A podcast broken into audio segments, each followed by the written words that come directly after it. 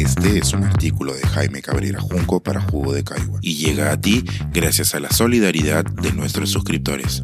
Si aún no te has suscrito, puedes hacerlo en www.jugodecaigua.pe. Ahora puedes suscribirte desde 12 soles al mes. La casa que no dejó de andar. De cómo vivió y afrontó estos años de pandemia la casa de la literatura peruana. Si tuviera que resumir con una sola palabra los dos años y poco más de pandemia, esta sería resistencia. La cultura y las artes han demostrado su vivacidad en momentos críticos y la emergencia sanitaria por el COVID-19 no ha sido la excepción. Cuando inició el confinamiento en marzo de 2020, nos tocó resistir efectivamente, pero sobre todo adaptarnos para trasladar nuestra propuesta educativa y cultural a las plataformas virtuales. No hubo mucho tiempo para sopesar las posibilidades de lo digital, ni pensar en su principal imposibilidad, transmitir la poética del espacio de nuestro bello e imponente edificio de la antigua estación de tren Desamparados.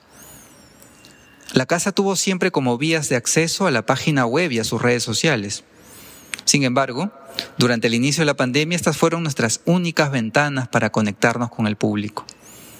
Ese punto pendiente durante la etapa presencial se iba resolviendo notablemente en el primer año de la pandemia.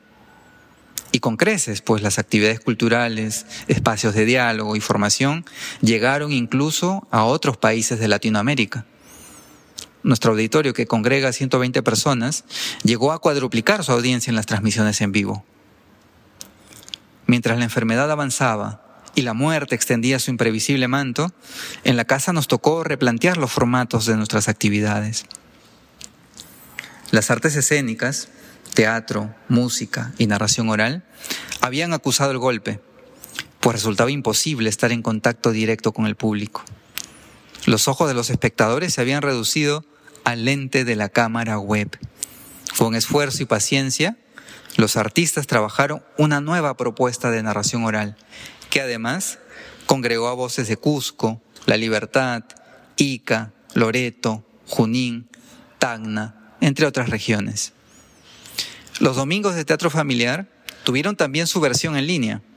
La recepción fue muy amplia, sobre todo durante el primer año de la crisis sanitaria, pues las familias permanecían aún en sus casas. Las áreas educativa y biblioteca asumieron inmediatamente que el soporte digital era una oportunidad para extender el diálogo con la escuela y los lectores de otras ciudades. Muchos de ellos no conocían la Casa de la Literatura, ni tampoco sabían que pertenece al Ministerio de Educación.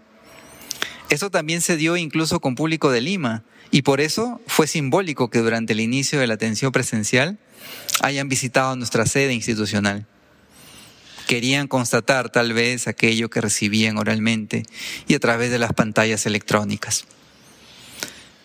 El vínculo con los docentes y escuelas fuera de Lima fue tejiéndose en este periodo. De manera especial destacan escuelas de Camaná, en la región Arequipa, Trujillo, en La Libertad, Junín y Huancavelica. Las charlas sobre mediación lectora se convirtieron en un acompañamiento en momentos de incertidumbre. La interacción, los seguidores y el alcance de nuestras redes sociales crecieron un poco más de 50% en el primer año de la pandemia.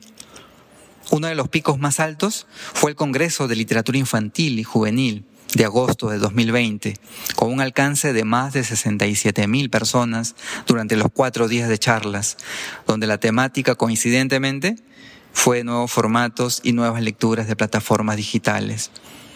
En mayo de 2020, se inició el servicio de orientación bibliográfica Tu Bibliotecario en línea, dirigido a estudiantes, universitarios, investigadores y público en general interesado en literatura, mediación lectora y humanidades.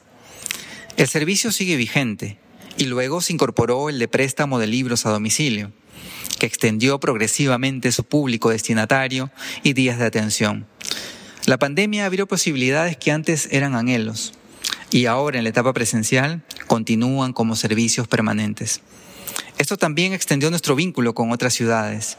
Otro proyecto significativo es la página web de la exposición permanente Intensidad y Altura de la Literatura Peruana, que hoy presenta dos de sus secciones con contenido interactivo y multimedia, dirigidos inicialmente a la comunidad educativa, pero que también puede contribuir como fuente informativa a otros públicos.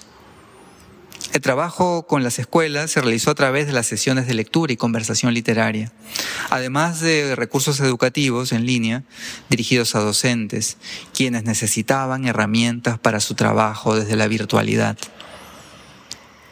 Hemos vuelto a la atención presencial. Escribo este texto desde el café literario, el espacio de lectura contiguo a las líneas del tren. El sol vuelve a su timidez estacional. Las visitas aumentan poco a poco, sobre todo los fines de semana. De martes a viernes el acceso se dificulta por los cierres intempestivos de la Plaza de Armas, aunque por el Girón Ancash, cerca de la iglesia de San Francisco, la zona es mucho más despejada. Somos casi los mismos, aunque ahora llevemos mascarillas. El reencuentro con los compañeros fue emotivo. Ante la duda de si acercarse o no, el abrazo fue inevitable. Fueron dos años donde no nos vimos, y mirábamos nuestras caras solo a través de videollamadas.